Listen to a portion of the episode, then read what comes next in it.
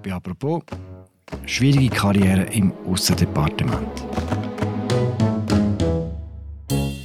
Diplomatinnen und Diplomaten sind die Visitenkarte der Schweiz im Ausland. Ob und wie man einen Topjob im Aussendepartement bekommt, das ist ziemlich undurchsichtig. Immer wieder gibt es Leute, die im Departement abgeschüffelt werden und dafür dann jemand anders eine gute Position bekommen. Der neue Chefin vom Roten Kreuz ist so gegangen. Gibt es ein Problem im Außendepartement? Und was heisst das für die Schweizer Politik im Ausland? Über das reden wir heute bei «Apropos». Mein Name ist Philipp Loser und mir zugeschaltet ist der Markus Häfliger, unser Reiseführer auf den verschlungenen Pfad der internationalen Diplomatie. Salut Markus. Hoi Philipp.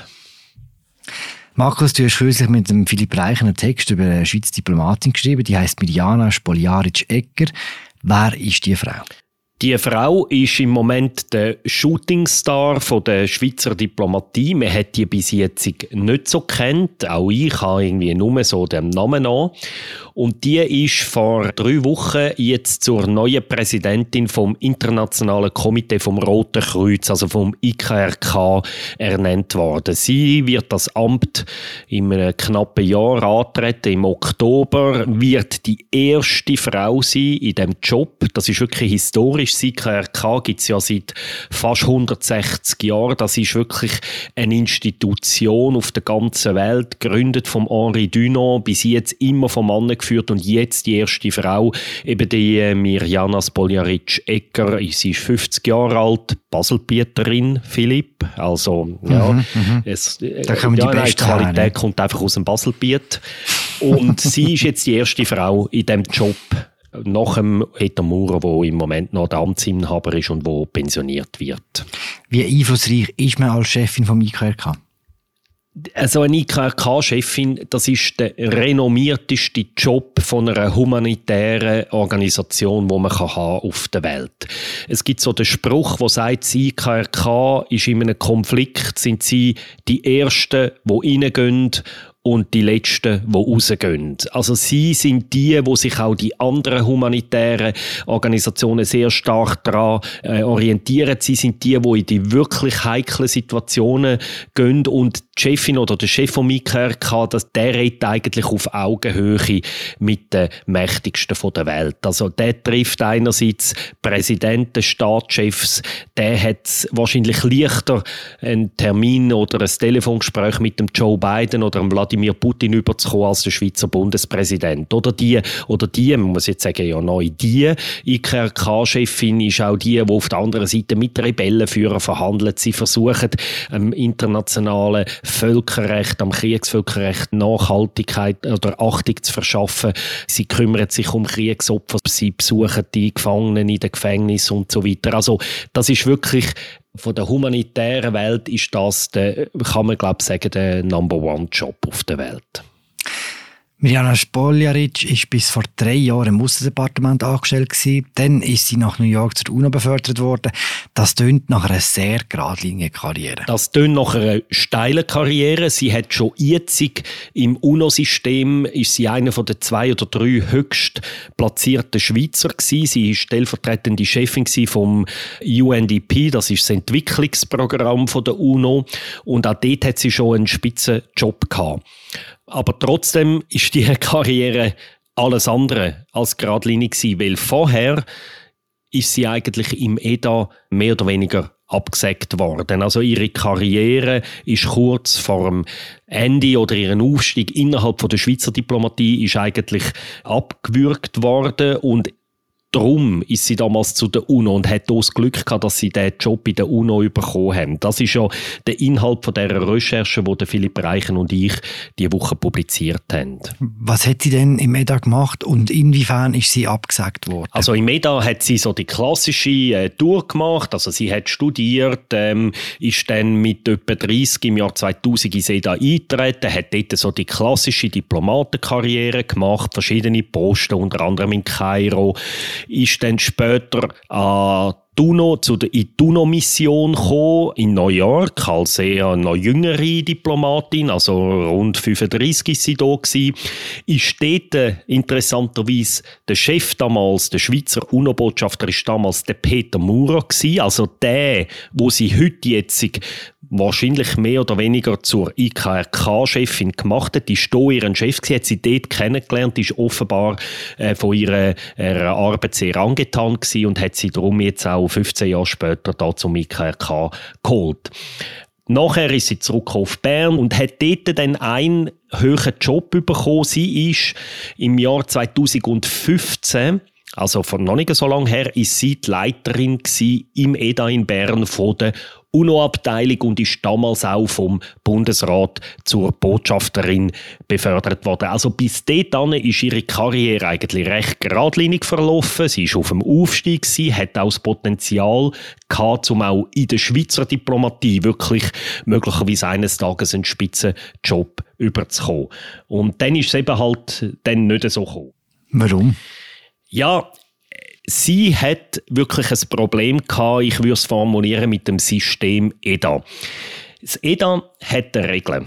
Wer einen Spitzenjob möchte, also jeder zum Beispiel, der Botschafterin oder Botschafter wird, der muss in ein externes Assessment gehen. Das gibt es ja auch in der Privatwirtschaft. Da, da gibt es spezialisierte Firmen, das ist also outgesourced. Da schickt dann also SEDA seine Leute, die, Ambitionen haben, zu diesen Assessoren. Und dort äh, durchlaufen sie dann ein Programm. Da müssen sie so Tests machen. Ich würde jetzt mal das ein bisschen despektierlich nennen. Psychotests. Sie haben Befragungen mit psychologisch geschulten Leuten. Sie müssen Rollenspiele machen, Probleme lösen, eben Gesprächssimulationen werden da gemacht, Präsentationen, müssen sie halten, Fallstudien lösen und so weiter. Und am Schluss tut dann der Assessor oder die Assessorin einen Bericht machen, schickt der da und sagt, hey, durchgefallen oder nicht durchgefallen. Und Frau Spoljaric hat so ein Assessment müssen machen im 2014, also da, wo sie eben hat Chefin von dieser UNO-Abteilung werden und ist damals durchgeht. Und dann äh, ist etwas Interessantes passiert. Der damalige Staatssekretär im EDA war Yves Rossier, der hat gesagt, okay, durchgefallen, ich mache die Frau trotzdem zur Chefin von der UNO-Abteilung. Der hat, glaube ich, so die Haltung gehabt, wie man so gehört, ja, so ein Assessment ist schon recht, aber es ist einfach auch nicht die absolute Wahrheit. Jemand, den ich sonst finde, macht sonst gute Arbeit, der kann trotzdem Karriere machen. Also bis dann ist alles gut gegangen. Ihres Problem ist dann erst vier Jahre später passiert, wo sie hätte wieder sollen versetzt werden innerhalb vom EDA. Und da ist der Herr Rossier nicht mehr im Amt gewesen, sondern die neue Staatssekretärin ist Pascal Beriswil gewesen, und dort sind die Regeln härter gewesen. Dann hat man gesagt, liebe Frau Spoljaric, wenn du weiterhin bei uns möchtest einen guten Job haben auf dem Niveau oder vielleicht sogar noch ein bisschen aufsteigen, dann nochmal ins Assessment. Es gibt die Möglichkeit, das noch einmal zu wiederholen. Und sie hat das laut unseren Informationen, die sehr zuverlässig sind, nicht mehr machen. Und dann hat man ihr gesagt, ohne das kommst du, machst du einen Abstieg und dann ist sie gegangen.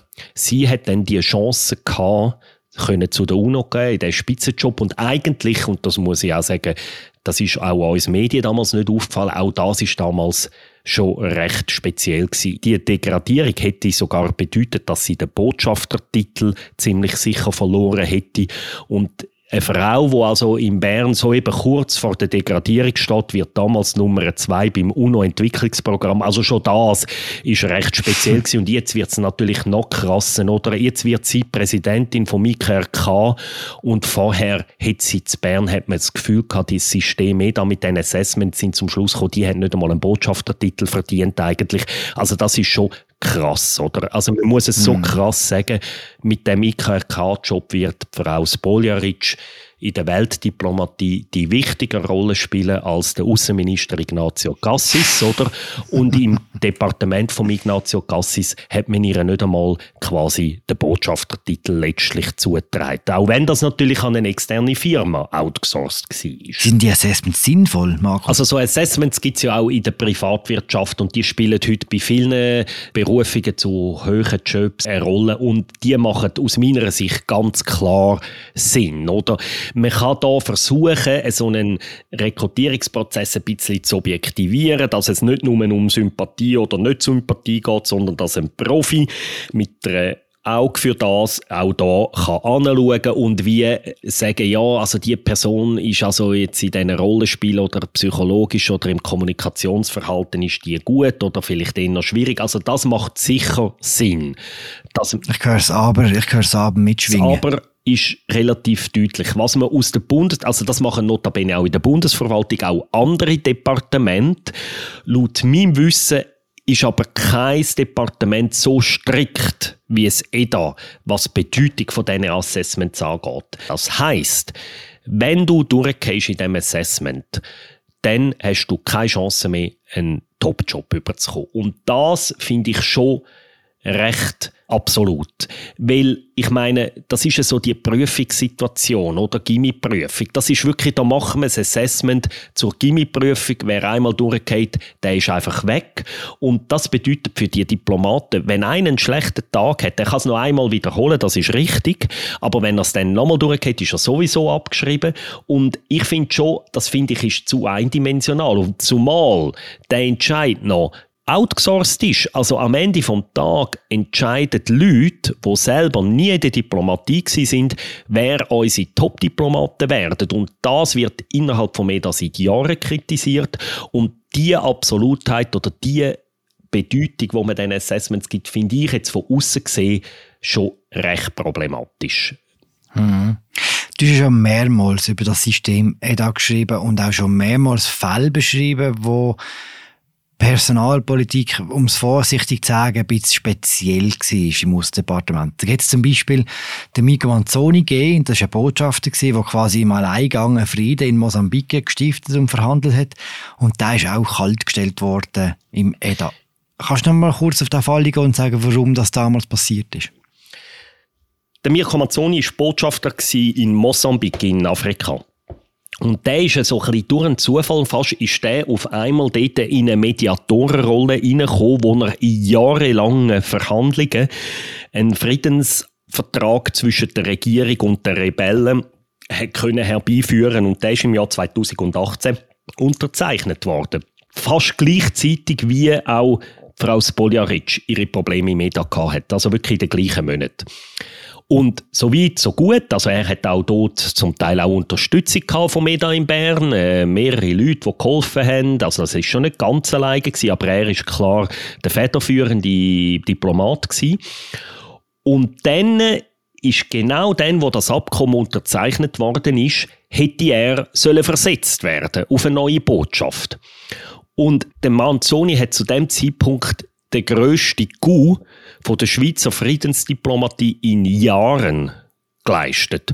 Und wo es darum ging, seinen neuen Job, den er bekommen sollte, hat man ihn auf Kuba versetzen.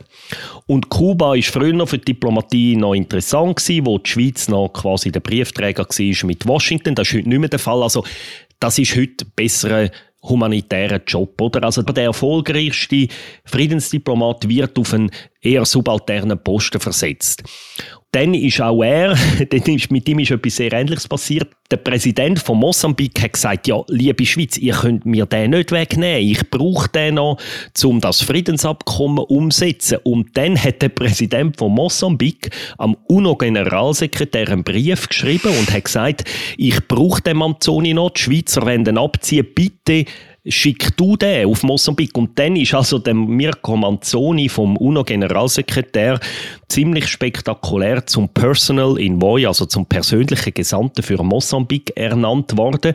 Und der hat jetzt auch den viel renommierteren Job, also vorher im MEDA gehabt. Eben, er ist jetzt quasi für die UNO dort der Mann von Antonio Guterres für den Konflikt in Mosambik. Oder ein sehr ähnlicher Fall.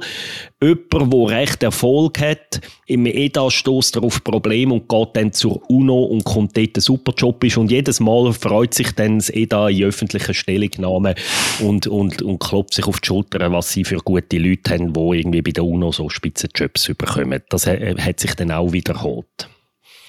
Erkennst du ein Muster? Ich finde das schwierig zu sagen man muss vielleicht jetzt mal noch schnell die andere Seite ein bisschen sehen. Der Job von der EDA-Chefetage, also von der Direktion Ressourcen, auch vom Staatssekretariat, jeder Diplomat rotiert etwa alle vier Jahre. Da immer optimale Besetzungen zu finden, ist schon nicht ganz trivial und einfach. Das müssen wir schon sehen. Es ist natürlich auch schwierig. Man kann auch nicht einfach den einen immer nur die Spitzenjobs bieten und bis zu der Pensionierung das immer nur aufwärts geht. Also irgendwo braucht es ja auch eine personelle Erneuerung. Es müssen mal ein bisschen neue Leute können von unten her kommen, sonst haben wir am Schluss ein völlig überaltertes diplomatisches Score. Also es ist nicht ganz einfach und es ist klar, Viele Diplomaten gehen vielleicht jetzt lieber irgendwie auf Washington als auf Burkina Faso als Schweizer Botschafter. Oder es, ist, es gibt natürlich so ein paar Spitzenjobs, wo sehr viele wollen.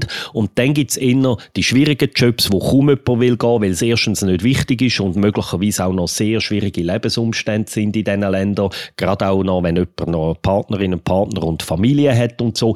Also die Rotationen sind schwierig. Das ist unbestritten.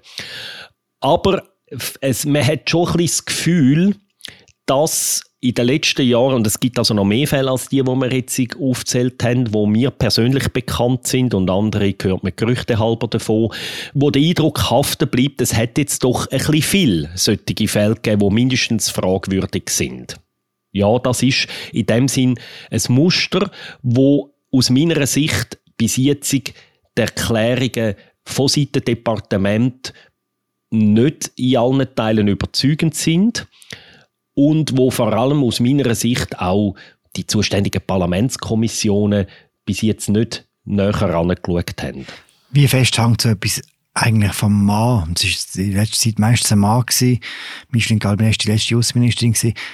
Wie fest hängt es von den Spitzen ab, ob so ein System sich etablieren kann? In diesen beiden Fällen, Frau Spoljaric und Herr Manzoni, habe ich keinen Hinweis gefunden, dass die beiden Leute vom Ignazio Cassis persönlich abgesagt worden wären oder mit ihm persönlich ein Problem gehabt hätten.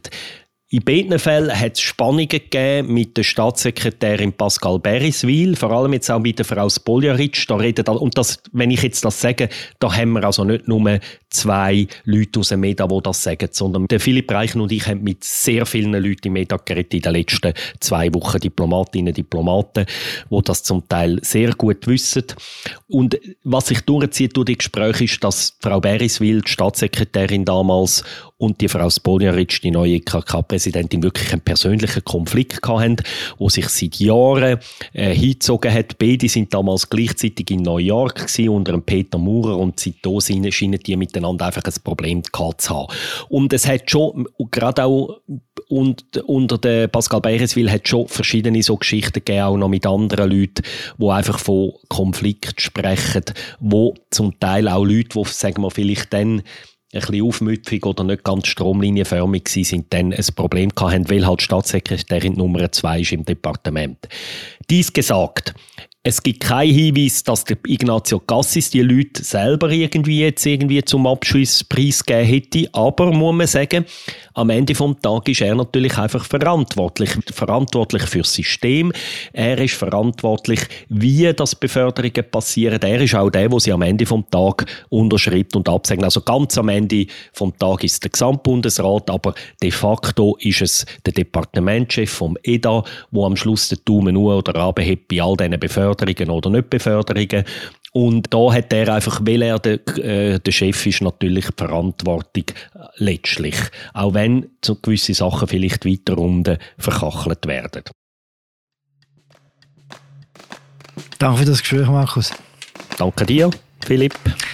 Das war unsere Folge zur Personalpolitik vom EDA, vom Aussdepartement. Mein Name ist Philipp Loser. Ich habe geschwätzt mit dem Bundeshausredakteur Markus Häfliger. Danke fürs Zuhören. Das war apropos für heute. Bis morgen. Ciao zusammen.